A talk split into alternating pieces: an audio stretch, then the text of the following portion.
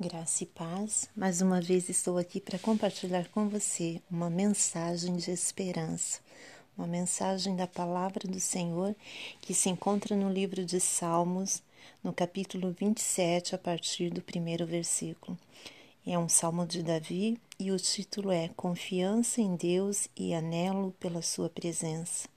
O Senhor é a minha luz e a minha salvação, a quem temerei? O Senhor é a força da minha vida, de quem me recearei?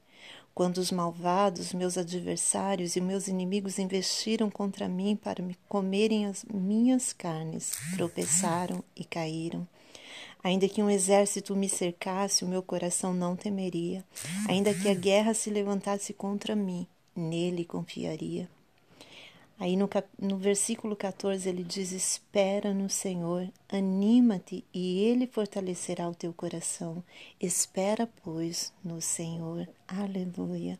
Mais uma vez o salmista Davi contando, né, de suas experiências com o Senhor.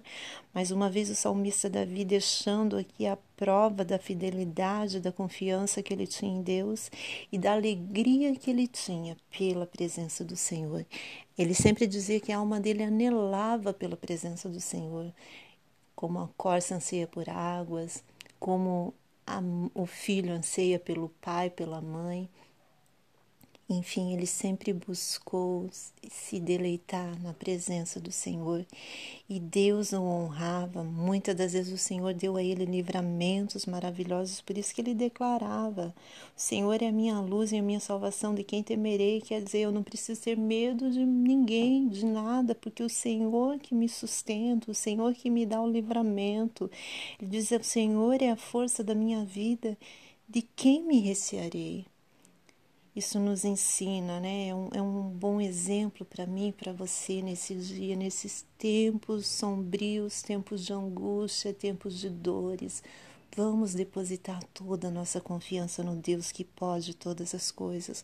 Vamos ansiar pela presença do Senhor como o salmista Davi ansiava, mesmo sendo rei, ele se deleitava na presença do Senhor, confiou todos os passos dele no Senhor e o Senhor foi com ele até o fim da sua vida.